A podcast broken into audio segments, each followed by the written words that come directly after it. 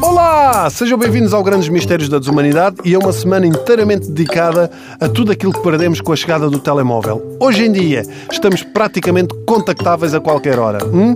A qualquer instante e mesmo com a chegada do telemóvel houve um conjunto de hábitos recentes que foram alterados.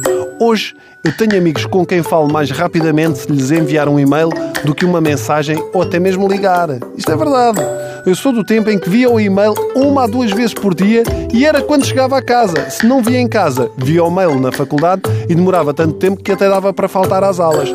Aquela emoção de me sentar ao computador e pensar: ah, deixa cá ver quem é que me contactou e ficar ali uns 10 minutos à espera que o moda me ligasse para depois abrir a caixa e ter uma mensagem de enlarge your penis. E eu respondi aos senhores: não, obrigado, deixe estar. Ainda demorei a perceber que aquilo não, não era suposto responder. Bom, reparei ainda agora tenho mil e tal contactos na minha agenda no telefone. De cabeça, sei o meu. Há uns anos nós tínhamos de ter sempre alguém de, na família que sabia os números de cor, geralmente era alguém que tinha trabalhado na PID, ou então tínhamos aquela agenda em casa com as letrinhas todas, ou melhor ainda, páginas amarelas e páginas brancas. Hã? Era uma emoção tão grande receber aquele trambolho à porta de casa.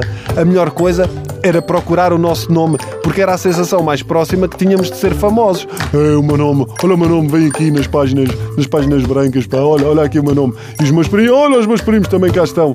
Só ficávamos danados quando percebíamos que havia mais gente com o nosso nome, igualzinho.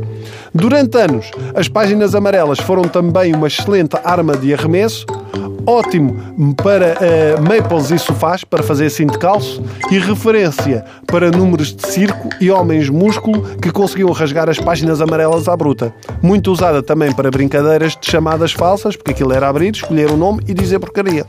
Cabines telefónicas, hein? era uma em cada esquina. Hoje é uma espécie de panda em vias de extinção. No outro dia eu ia com as minhas filhas, encontrei uma e perguntei: sei lá, vocês sabem o que é isto? E a de 6 anos respondeu: Acho que é uma casa de banho. Uma casa de banho.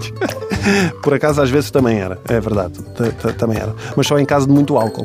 A última pessoa que via usar uma cabine telefónica foi o Super-Homem, para aí. A quantidade de pessoas que já morreram porque o Super-Homem não consegue encontrar uma cabine. Já pensaram nisto?